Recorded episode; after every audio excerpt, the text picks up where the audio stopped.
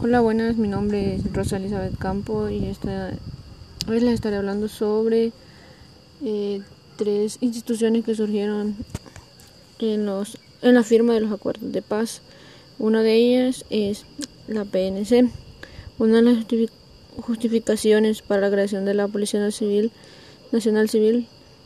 La PNC, luego de firmar de los acuerdos de paz en 1992 y la disolución de los anteriores, cuerpos de seguridad se da porque existían muchos señalamientos de estos de estos cometían violaciones a los derechos y que no respondían a las demandas de los ciudadanos, afirmó la subcomisionada.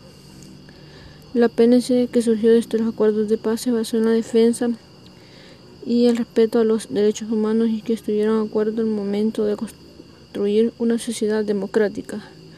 Uno de los compromisos que se planteó en una nueva institución fue la incorporación de, mujeres en la primera promoción de la PNC. Se tuvo la participación de 60 mujeres. Muy bien. Eh, otra de las instituciones fue eh, la institución de los derechos humanos. Parte de los conceptos que todos los seres humanos nacen libres e iguales en dignidad y derechos.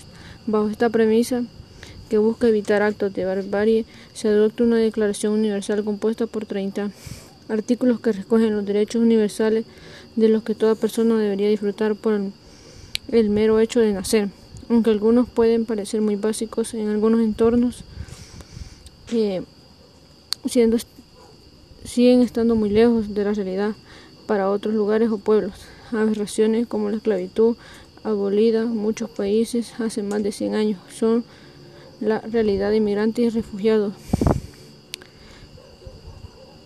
El 10 de diciembre se celebra el Día de los Derechos Humanos en honor a la Declaración Universal de los Derechos Humanos. Repasado la historia de los derechos humanos desde entonces hasta hoy. Eh, durante este durante este periodo fueron creadas muchas instituciones y otras fue la Fuerza Armada de El Salvador fue creada por Manuel José Arce el 7 de mayo de 1824 con el nombre de la Legión de la Libertad, conmemorando como el Día del Soldado Salvadoreño.